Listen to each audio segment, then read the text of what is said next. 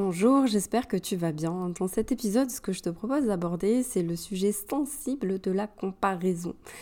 Alors, tu es peut-être comme moi, toi aussi, il t'arrive peut-être de te comparer à d'autres entrepreneurs, d'autres professionnels dans le même secteur ou autre. Bah, c'est tout à fait normal, c'est tout à fait humain, mais ça peut devenir problématique à partir du moment où ça devient nocif. Quand on se compare et que c'est contre-productif, ça peut nous paralyser, ça peut nous parasiter, mais en tout cas, ça peut avoir des répercussions nocives sur nous d'abord et puis bah, par prolongement sur notre activité. J'ai constaté ça euh, beaucoup chez des clientes, que ce soit en création d'entreprise ou en développement d'activité. Ça peut être dramatique les effets. Donc on va essayer de décrypter tout ça. Je vais te partager toute une série de pensées que tu pourras emporter avec toi pour réussir à discerner à quel moment ça peut être intéressant et constructif de se comparer, mais à quel moment il vaut mieux éviter en fait, et comment se défaire de tout ce package nocif qui va avec. Je te laisse avec le jingle et on commence. Bienvenue sur Ambition Plurielle, le podcast à destination des solo-entrepreneurs avec un E. Ces femmes qui sont seules aux commandes et qui méritent de se prendre en compte pour leur bien-être et celui de leur activité. On y parle donc de tout ce qui sera en faveur de développement d'entreprises uniques et durables. Il est présenté et animé par moi-même, Manon Smaï Cusin. Je suis coach, consultante formatrice et autrice spécialisée dans l'entrepreneuriat au féminin. Je te souhaite une très bonne écoute.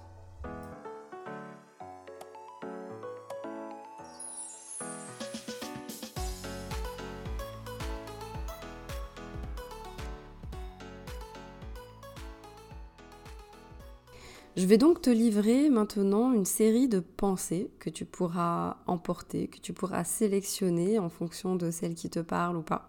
Je vais donc te donner ces pensées-là un petit peu en vrac, de façon un peu décousue, mais peu importe.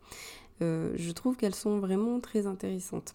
Ces pensées-là ont émergé lors d'une discussion avec Amélie Charcosset, qui est euh, intervenante dans l'écriture. Elle fait des formations, des ateliers d'écriture et de fleu.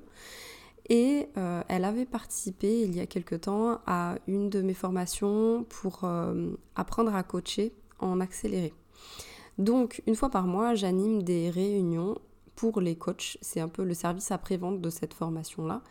Et à cette occasion, nous avons eu l'occasion de plancher toutes les deux sur euh, ce sujet-là comment est-ce qu'on accompagne euh, des personnes qui se comparent et pour qui la comparaison est nocive.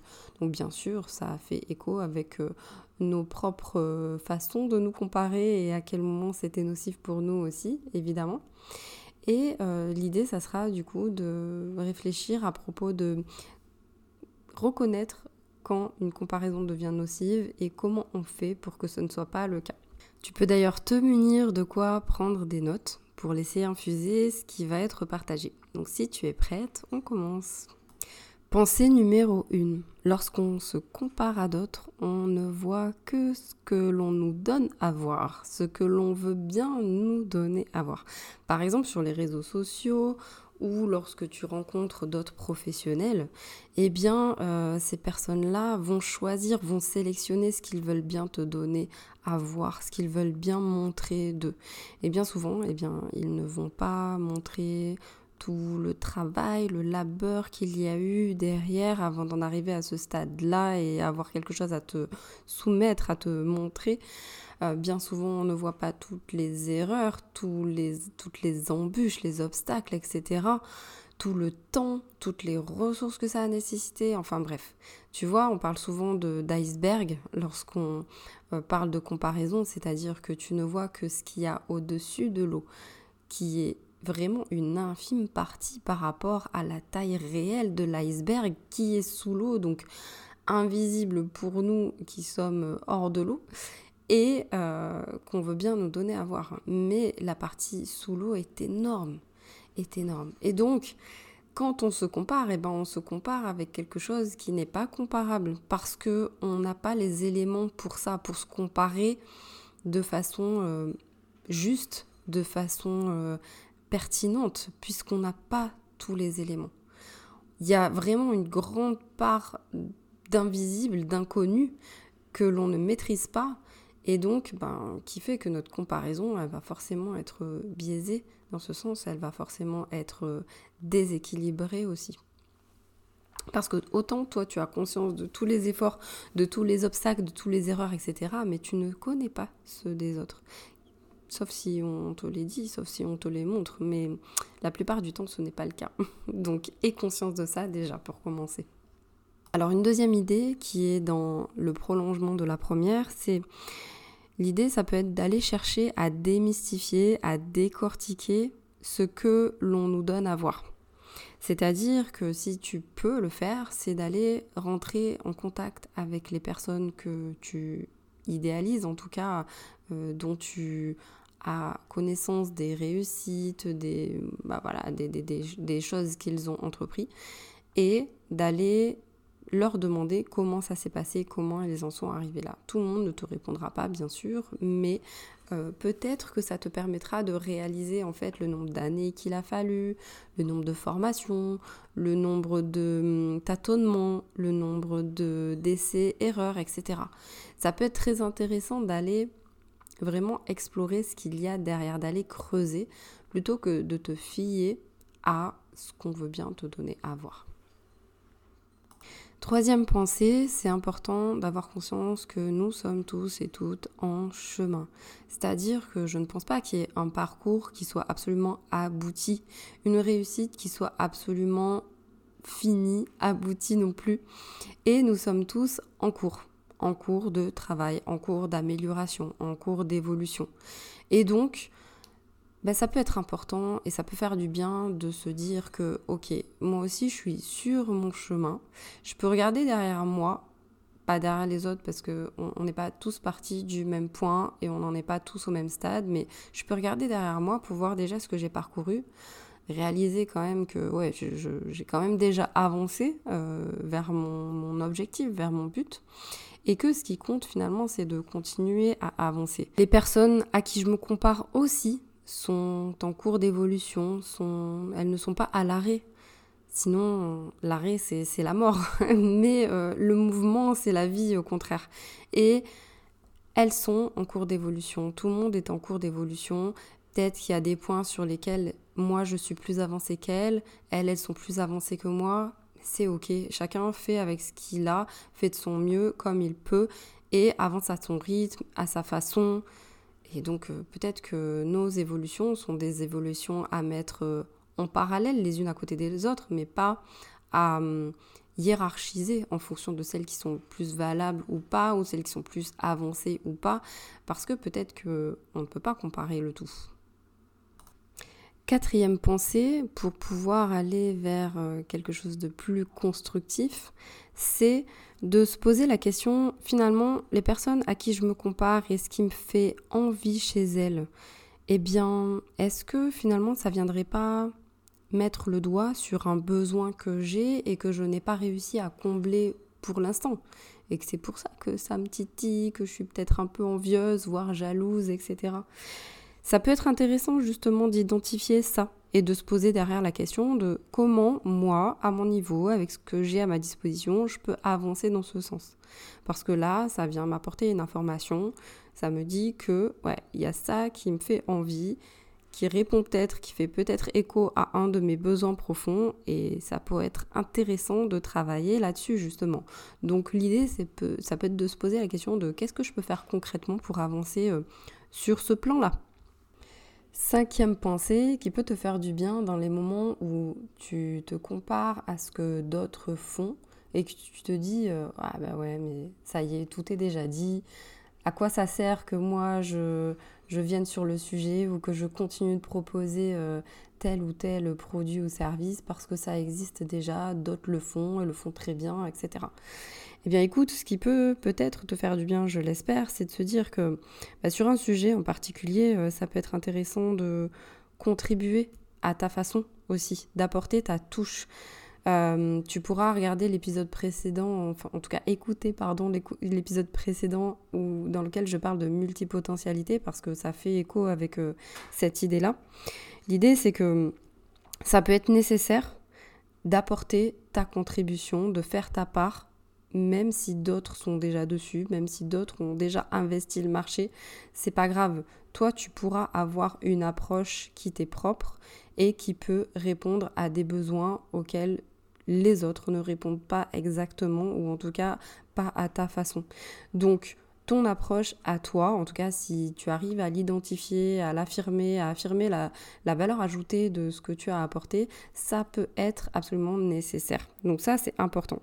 Et puis sur un sujet en particulier, donc dans, le deuxième épisode je parlais de la multipotentialité, ça peut être intéressant aussi que qu'il y ait de la répétition, c'est-à-dire que ça peut être bénéfique pour arriver à destination en fait euh, de qu'on soit plusieurs professionnels à répéter un peu le même discours, même si c'est avec des nuances à chaque fois, même si c'est fait de différentes manières, pour pouvoir euh, sensibiliser, peut-être toucher le public que l'on veut toucher. Peut-être que tes mots vont toucher des personnes qui en ont besoin. Peut-être qu'elles vont être particulièrement sensibles à ce que toi tu dis, à la façon dont tu l'abordes, à ton approche spécifique, etc. Donc, on n'est jamais de trop sur un marché à partir du moment où on est capable d'affirmer quand même et, d'assumer ben, la façon dont on l'aborde, qu'on est capable de défendre des choses qui nous tiennent à cœur, qui font sens pour nous, eh bien c'est ok. Donc tu as ta place, même si d'autres ont déjà investi euh, ce terrain par exemple, eh bien tu as ta place quand même parce que, bah voilà, peut-être que des personnes attendent après toi, après tes mots, après ton approche, ta façon de faire, etc. Pour te rassurer aussi à ce niveau-là, quand tu as l'impression qu'il y a déjà beaucoup de propositions sur un sujet, dis-toi que tu as une vision, qui est biaisée. Parce que toi, tu as le nez dedans, tu ne vois que ça et les algorithmes par exemple sur les réseaux sociaux n'aident pas non plus parce qu'en fait on va te donner à voir en abondance dans les sujets qui t'intéressent. Ce qui ne sera peut-être pas le cas de ton audience et de tes clients. Peut-être que toi, tu auras l'impression qu'il n'existe que des euh, professionnels dans ton domaine avec ta façon de faire qui proposent des, choses similaires, etc. Sauf que peut-être que tu es... Euh, obsédé entre guillemets par ça, que tu ne vois que ça et qu'en plus, ben, vu que tu t'y intéresses et que tu, fais des recherches dans ce sens, on abonde dans ce sens-là et euh, sur les algorithmes, sur les sites que tu fréquentes, euh, les moteurs de recherche, les réseaux sociaux, etc., on continue de te montrer uniquement des choses dans ce sens. Pour ton audience, pour ton public cible, ce ne sera peut-être pas du tout le cas. Peut-être qu'ils auront connaissance de ce que tu proposes et c'est tout. Ils n'auront peut-être absolument pas connaissance d'autres professionnels dans ton domaine. D'accord? Ils seront peut-être pas allés chercher plus loin ou peut-être que voilà, ils n'auront peut-être pas la même vision globale euh, que toi parce que tu es parce que c'est ta spécialité en fait, parce que c'est ton domaine d'intervention et c'est normal, tu t'es intéressé à ce qui existait déjà, etc. Et donc toi, tu le sais, mais c'est toi qui le sais, peut-être pas ton audience. Donc peut-être que ton audience ne va pas non plus te comparer à d'autres. Autre pensée, c'est intéressant d'intérioriser l'idée que si d'autres réussissent, si d'autres font bah, des choses similaires à ce que je vais faire, etc., au fond, ça n'enlève rien à ce que moi je peux faire, à ce dont je suis capable. Et pourquoi on ne serait pas plutôt dans la logique de bah, la réussite des uns ou des unes est aussi la mienne? Moi, en tout cas, c'est ce que je véhicule et ce que j'essaye de véhiculer hein, dans l'entrepreneuriat au féminin que je prône, c'est la réussite des unes et des autres est aussi la mienne. Parce que selon moi, donc c'est une question de, lunettes, de changement de regard en fait par rapport à ça. Moi je ne vois pas la réussite des autres comme une menace, mais on peut entrevoir ça comme une possibilité qui s'ouvre, une voie qui est ouverte pour y arriver aussi. D'accord? Donc c'est vraiment une question de point de vue, de regard que tu vas porter sur la réussite des uns et des autres. Ça peut tout simplement te signifier que c'est possible et que pourquoi pas toi aussi tu pourrais y arriver. Et maintenant, on va passer à quelques petites questions que je te pose et auxquelles je t'invite à répondre intérieurement sans te juger, hein, mais pour faire l'état des lieux de ce qui est actuellement quand tu te compares à d'autres. Première question, quel bénéfice trouves-tu dans le fait de te comparer? Quand tu te compares et que tu vois que ça te euh, dévalorise, ça te décourage, ça te paralyse, etc. Finalement, si tu es honnête avec toi-même, est-ce que tu n'y trouverais pas un arrangement là-dedans? Est-ce que tu n'y verrais pas un intérêt? Est-ce que c'est que parce que finalement tu as peur d'y aller et que ça t'arrange bien, que ça te donne des excuses? Ah, il y en a déjà dans le domaine, il y en a déjà dans le secteur, c'est pas la peine, je n'y vais pas. Sois honnête avec toi-même et fais le point là-dessus. Qu'est-ce que tu trouves comme intérêt, comme bénéfice dans le fait de te comparer aux autres? Autre question, quelle est ton intention lorsque tu vas aller regarder ce qui se fait par ailleurs? Vraiment, encore une fois, sois honnête envers toi-même. Moi, tu ne me dois rien, mais en tout cas, tu ne peux pas te mentir à toi-même et c'est important que tu sois au clair avec ça. Quelles sont tes intentions quand tu vas te comparer à d'autres? Et euh, qu'est-ce qui peut être constructif pour toi comme intention si en tout cas celle que tu as au départ n'est pas forcément la bonne? Comment tu pourrais transformer et reformuler ton intention afin qu'elle soit constructive? Ensuite, quels sont les signaux qui font que tu pourras sentir que tu es en train de te comparer et que c'est en train d'être néfaste pour toi? À quoi tu le reconnais? À quoi tu le sens? Et à quoi tu peux être vigilante la, prochaine fois pardon, que tu peux être amené à te comparer à d'autres? Pour pouvoir ben, éventuellement arrêter ou en tout cas questionner, ben voilà, là, qu'est-ce que ça vient réveiller chez moi et pourquoi euh, je me sens pas bien et j'arrête. Ou si je continue, au moins que je décide de le faire différemment pour la suite. Autre question aussi que tu peux emporter avec toi, finalement, quand je me compare aux autres et quand c'est en train de devenir néfaste, est-ce que ce serait pas une question de peur du regard des autres? Qu'est-ce qu'il y aurait à déconstruire finalement? Peut-être que tu peux te poser la question de bah, si j'y vais quand même, est-ce qu'il y a réellement un risque? Est-ce que je suis d'accord aussi avec euh, les mm, raisons pour lesquelles je n'y vais pas? Est-ce que je trouve ça juste? Est-ce que j'ai envie d'accorder de l'importance à certains jugements que je pourrais recevoir, mais qui ne seraient pas justes, qui ne seraient pas justifiés? Est-ce que je veux donner ce pouvoir-là, en fait, à ce jugement extérieur qui ne sera pas forcément basé sur des choses tangibles et qui me font peur, mais, pour lesquelles c'est une peur peut-être irrationnelle. Voilà, pose-toi toutes ces questions-là.